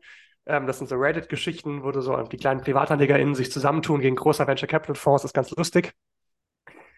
Unterwegs macht man irgendwann Unsinn und der meiste Unsinn davon, der rächt sich irgendwann. Und dann merkt man so, ach nee, ich muss doch einfach bei meinem MSCI World Sparplan bleiben und diese Lektion sollte man am besten machen mit kleinem Geld. Deswegen früh anfangen, mit wenig Geld zu investieren, halte ich für sehr sinnvoll. Und generell das Thema Finanzen sich kümmern. Im so Kranken- und Lebensversicherungsbereich, also zum Beispiel eine Einkommensabsicherung, Berufsunfähigkeit, sowas lohnt sich auch sehr früh zu betrachten. Weil es wird der Gesundheitszustand geprüft, wenn man diese Versicherung haben möchte. Und je älter man ist, desto mehr hat sich halt in der Krankenakte angesammelt. Und gleichzeitig ist manchmal der Berufs- so der, den Beruf, den man hat, der wird dann auch genutzt, um den Beitrag zu kalkulieren.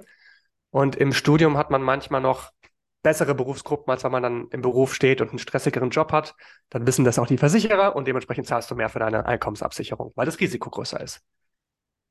Aber sowas wie Altersvorsorge finde ich persönlich immer. Also viele Finanzvertriebe geben auch immer schon so 21-Jährigen irgendwelche Rentenversicherungen an die Hand ich war selber auch so ein Opfer. Ich war selber bei der MLP mal beraten als Kunde.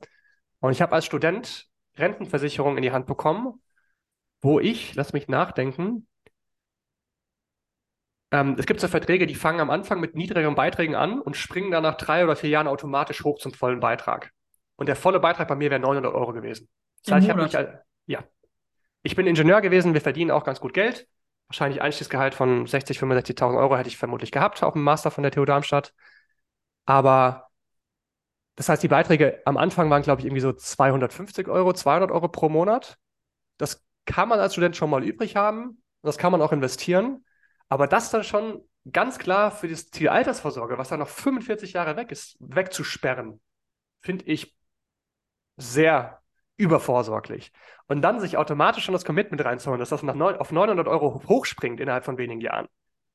Also ich finde nicht, dass man in so jungen Jahren so Entscheidungen treffen sollte. Also investieren ja, aber ich würde sagen, ey, findet euch doch erstmal, guckt erstmal, ob ihr überhaupt in den Beruf landet, weil ich bin jetzt in eine Selbstständigkeit gesprungen in einem Thema, wo ich überhaupt keine Ausbildung vorher hatte. Andere sagen, hey, vielleicht Familienplanung muss ich klären. Bleibe ich überhaupt in Deutschland oder wandere ich nach Kanada aus und lebe irgendwo im Lake Alberta im Nationalpark? Und, und die Fragen sollte man sich, glaube ich, erstmal beantworten, bevor man sich so committet auf die Altersvorsorge. Ich finde, so perfekt ist so mit Ende 20, das ist perfekt. Wenn man so im Beruf eingestiegen ist, auch mal zwei Jahre Geld verdient hat und sagen kann, hey, ich habe vielleicht auch eine Partnerin oder einen Partner oder vielleicht auch nicht und ich weiß aber, in welche Richtung es gehen kann, dann auf jeden Fall anfangen ist besser als mit Mitte 30, auch wenn noch viel offen ist. Man kann ja auch seine Altersvorsorge sehr flexibel trotzdem noch gestalten. Aber ich finde es blöd, als Student ein Altersvorsorgeprodukt machen zu müssen. Das finde ich persönlich nicht gut. Du hast kurz anklingen lassen, du bist, du hast keinen Finanzhintergrund jetzt rein, rein fachlich von deiner Ausbildung. Du hast jetzt nicht irgendwie eine Ausbildung zum Bankkaufmann gemacht, sondern du hast Maschinenbau studiert, warst, warst bist Ingenieur. Genau. Wie, wie kam es überhaupt dazu? Würde mich interessieren, ähm, dass du angefangen hast, dich so intensiv mit dem Thema nachhaltige Finanzen äh, zu beschäftigen. Also was ist so deine persönliche ja. Story dahinter? Also bei mir war es so, dass ich im Master angefangen habe, mich einfach mal selber um meine Finanzen zu kümmern und bin dann, habe dann mal so einem Berater nachgegeben, der so nervig war und mich, also die MLP macht das ganz clever, die haben so Excel-Workshops und so Rhetorik-Workshops für Studierende, kostenfrei natürlich, dann gehst du mal natürlich dahin oder ein Bewerbungstraining von der Hochschulinitiative Deutschland. Das klingt erstmal auch unabhängig, aber ist 100% von der MLP finanziert. Und dann wirst du natürlich auch in ein persönliches Gespräch eingeladen und dann wirst du halt von einem richtig guten Vertriebler komplett querbombardiert mit irgendwelchen, ja, und das ist schwierig rauszukommen. Und ich bin ein sehr analytischer Mensch, ich bin ein sehr kritischer Mensch, ich habe das auch alles gefragt, hinterfragt und nachgerechnet. Die MLP hat recht, recht okaye Produkte, das sind grundsätzlich gute Produkte, meistens, aber einem Studenten 900 Euro Rentenversicherung aufzuticken, das ist halt einfach komplett overs oversailed. Das ist ganz klar. Und ähm, da war ich Kunde bei denen damals und dann habe ich mit Corona angefangen, mich mit diesem ETF versus aktive Fonds. Das ist ja so eine Diskussion, die wird nie enden. Und ich fand die ganz interessant, weil diese ETFs basieren ja auf dieser Finanzwissenschaft aus den 70er Jahren. Und ich hatte damals so den Eindruck, krass, heftig, das ist auch seit 40 Jahren, weiß das doch jeder.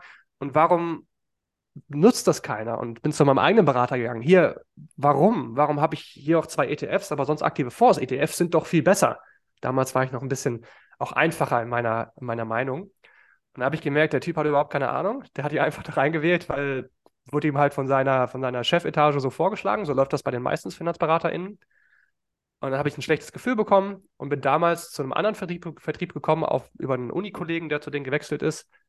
Und die haben sehr stark auf dieses Passiv-Investieren gesetzt, wissenschaftlich investieren mit ETFs und Co. Als Kunde zu denen gewechselt und die wollten mich dann direkt als Partner akquirieren. Das war auch ein Strukturvertrieb, die dann alle ihre Cousins und Cousinen und Geschwister und StudienkollegInnen alle anwerben wollen, auch weiter Versicherungen zu vermitteln. Und das wollten die natürlich bei mir auch. Und ich habe erstmal Nein gesagt, fand dann aber eine Sache interessant. Und zwar als Ingenieur bist du immer so, du versuchst so ein 0,2 Prozent von irgendwas zu optimieren also den Motor zu optimieren, nochmal das Gewicht zu optimieren. Du kleckerst da halt nur so rum. Und ich fand das bei Finanzprodukten ganz interessant, wenn man da mal so eine Finanz äh, finanzwissenschaftliche Analyse macht von zwei Finanzprodukten, im Altersvorsorgebereich zum Beispiel. Da hast du am Ende nicht irgendwie so 0,1 Prozent besser. Da sprechen wir auch nicht über 1, 2 Prozent besser. Da sprechen wir nicht mehr über 10, 20 Prozent besser. Da sprechen wir teilweise über zehnmal so gut. Hm. Und das hat mich irgendwie so gereizt, weil Ingenieure sind Optimierungsmonster. Und ich fand einfach cool, dass ich da mehr optimieren kann. Und habe dann so ein bisschen da reingeschnuppert. Und ich fand das so als Ergänzung zum Ingenieur ganz cool. Und dann habe ich aber das Thema Nachhaltigkeit bei Finanzen auf den Tisch bekommen. Und da hat es dann bei mir angefangen, habe ich gemerkt, irgendwie als Ingenieur, boah, so viele Ingenieure arbeiten daran, nochmal das Auto ein bisschen effizienter zu machen. Aber das Auto per se ist einfach nicht das richtige Mobilitätsmittel für die Zukunft. Also sind systematischere Themen. Und dann war halt irgendwie so klar, ja, Finanzmarkt ist doch irgendwie so der, der alles steuert. Und dann habe ich mich damit beschäftigt und einen Podcast gestartet und gemerkt, hey, cool, irgendwie bin ich bei ein paar Sachen dran. Dieses Thema Wirkung von nachhaltiger Geldanlage, Aktionärsrechte, das weiß bis heute, wissen das 99,9 Prozent der FinanzberaterInnen haben davon noch nie gehört. Und das ist wirklich die Vermittlerebene. Ich sag mal, das sind die, die schlechtesten noch in der Finanzbranche. Selbst die FondsmanagerInnen und selbst die GLS-Bank damals, die als Nachhaltigkeitsbank ja seit 50 Jahren einen großartigen Job macht, die haben damals auch halt so Green Stock Picking betrieben und ich dachte so, Leute, so, es gibt doch Finanzwissenschaft, warum wendet ihr das denn nicht an? Ihr seid doch offensichtlich, habt ihr die richtigen Werte und die richtige Ethik, aber ich habe das Gefühl, ein bisschen naiv. Und die werden inzwischen auch besser und ich habe inzwischen auch erkannt, dass das einfach so historisch bedingt ist, dass das ein bisschen angewachsen ist. Und da habe ich einfach gemerkt, hey, ich habe hier eine Rolle zu spielen und ich fand das spannend und bin dann direkt aus dem Studium, habe meinen Master noch fertig gemacht, bin dann aber in die Vollzeit gesprungen und habe die Beratung eigentlich auch nur gemacht, weil es halt der einfachste Business Case ist, damit auch Geld zu verdienen. Und inzwischen, genau, bin ich auch eher unternehmerisch tätig und vielleicht ein Viertel meiner Zeit verbringe ich mit der Beratung. Im Rest baue ich ein paar Sachen auf. Auch Finance for Future sind wir gerade bei Stiftungen dran, dass, dass die uns Sachen finanzieren, dass wir die entwickeln können. Genau, und so kam das. Bin ganz glücklich drüber. Jetzt habe ich viel mehr Freiheit. Ich kann mich viel mehr kreativ auspowern, als ich das als Ingenieur könnte. Ja, voll schön. Du hast also sozusagen den, den Weg gesucht, der dir den größten Impact versprochen ja. hat, sozusagen. Also wo habe ich die, die größte Wirkung. Genau. Ja. Und ich hatte auch unterwegs halt entweder Politik oder Finanzmarkt und ich dachte, für Politik mhm. bin ich zu dickköpfig. Deswegen muss es wohl der Finanzmarkt werden. Affilio. ja. ja. Als, als letzte Frage, ähm, äh, viele Menschen fühlen sich ja nicht nur aufgrund, sag ich mal, mangelnder Finanzbildung. Ich meine, das wird ja auch in der Schule überhaupt gar nicht vermittelt. Also wie kriege ich meine mhm. Finanzen überhaupt in den Griff? Das ist ja auch so eine große Lücke, die einfach irgendwo bei vielen klafft und ähm, wo man sich schon aktiv mit beschäftigen muss, damit die aufgefüllt wird. Ähm, also nicht nur deswegen besteht einfach eine große Unsicherheit beim Thema Geldanlage, sondern ähm, ich erlebe auch in meinem persönlichen Umfeld angesichts von Klimawandel, Kriegen, äh, Wirtschaftskrisen, Inflation etc. auch so eine gewisse Hoffnungs- und ja Perspektivlosigkeit auch. Also und die Folge ist dann ganz oft so eine so eine Angststarre quasi, die dazu führt, dass man überhaupt gar nicht erst ins Handeln kommt, weil man irgendwo auch so ein bisschen den Glauben an die Zukunft verloren mhm. hat oder, oder dass es sich überhaupt lohnen könnte, überhaupt äh, Geld anzulegen, weil ich eben darauf angewiesen bin, dass es ja. sowas wie alt, also dass meine Altersvorsorge immer noch ausgezahlt wird oder dass das Wirtschaftssystem auch ein paar Jahrzehnten noch einigermaßen stabil ist ähm, oder sich von Krisen überhaupt noch erholen kann. Hm, hast du zum Abschluss vielleicht noch so ein paar optimistische Worte für unsere Community? Also wieso lohnt es sich trotz aller Unsicherheiten nachhaltig zu investieren? Ja, man kann natürlich sehr optimistisch sein, aber es gibt ja einen Grund, warum auch die meisten KlimawissenschaftlerInnen sagen, die sind vielleicht persönlich optimistisch, aber professionell eher pessimistisch. Und ich fand das ganz lustig. Ich habe mit Scientists for Future auch einen Podcast gemacht. Da ging es um das Thema Carbon Bubble. Also genau eine von solchen wissenschaftlichen Theorien, die dieser Markteffizienz ein bisschen dagegen spricht, von der ich eben erwähnt habe, dass sie auch schon umstritten ist.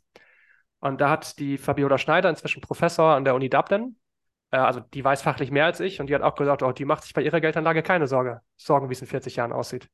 Da ist sie so ein bisschen positiv fatalistisch, so hat es der Scientist for Future Mensch mit seiner guten Wortwahl ausgedrückt. Also am Ende des Tages, finde ich, hilft, wenn man sich echt für das Thema engagiert, man muss trotzdem Abstand gewinnen. Man braucht Humor. Man muss auch akzeptieren, dass es vielleicht einfach alles nicht hinhaut. Und dann befreit das, glaube ich, ein bisschen von diesem Druck, dass man ja, also wenn man ganz ehrlich ist, es gibt, man hat immer so Phasen, mal ist man irgendwie optimistischer, mal ist man ein bisschen pessimistischer. Und das ist natürlich schön, wenn man eher optimistisch ist, weil es dann einfach ein schöneres Leben ist, man ist ein bisschen befreiter. Aber ich will jetzt nicht lügen und sagen, ja, mit nachhaltig investieren retten wir die Welt. Das ist ein Beitrag von vielen. Wir müssen politisch massiv viel umsteuern. Ich lese gerade auch ein Buch über das Hirn, wie der Hippocampus degeneriert mit unserer Lebensweise und äh, Schlafverhalten, Alko also Drogen, Stress und so viele T Ernährung. Das sind so viele Baustellen, die wir gerade haben. Und ich glaube, man darf einfach für sich entscheiden, sich eine Baustelle zu suchen, bei der man sich einbringt. Das ist der Sinn, das vielleicht auch jetzt für euch mit nachhaltigen Jobs. Das ist ein Sinn, den man findet. Der persönliche Sinn, wo man sagt, hey, hierfür stehe ich morgens auf, hierfür habe ich auch Lust, meine Energie einzubringen. Aber dass man sich nicht einfach all diesen Problemen widmet und sich dann einfach erschlagen fühlt. Man muss einfach ein bisschen Abstand und Humor entwickeln. Also das ist vielleicht so eine auch positiv fatalistisches Fazit. Aber wie gesagt, also man kann halt nicht die Welt mit einem, man kann die Welt nicht kontrollieren und man kann die Menschheit nicht kontrollieren. Wir leben irgendwo in einem freiheitlich-liberalen System und das wollen wir auch nicht ändern. Äh, alles andere wäre, glaube ich, kein nachhaltig funktionierendes System, jetzt mal nicht im sondern einfach langfristig nachhaltigen Sinne. Und äh, man kann sein Bestes geben und kann in seinem kleinen Universum, das man beeinflussen kann, möglichst viel Gutes tun. Und ja, in der Summe reicht es vielleicht. Und mal gucken. Das ist jetzt eigentlich ein sehr negatives Schlusswort. ich finde trotzdem, es ist, es ist ein, ein rundes und gutes äh, Abschlusswort. Ja, passt ähm, zur Finanzwelt, ne? Da muss man ein bisschen, äh, da darf man nicht zu grün malen. Nur die Frage, warum lohnt es sich trotz aller Unsicherheiten nachhaltig zu investieren?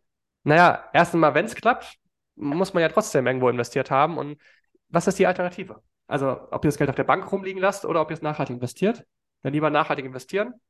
Und selbst wenn das mit dem ewigen Wirtschaftswachstum und so weiter, trotz aller, wo ich meinte, so, es geht unter gewissen Bedingungen trotzdem, auch in einer Degrowth Economy, selbst wenn das nicht hinhaut, so, man hat ja trotzdem nichts falsch gemacht. Aber ja, das war jetzt das Schlusswort. Vielen Dank fürs Interview.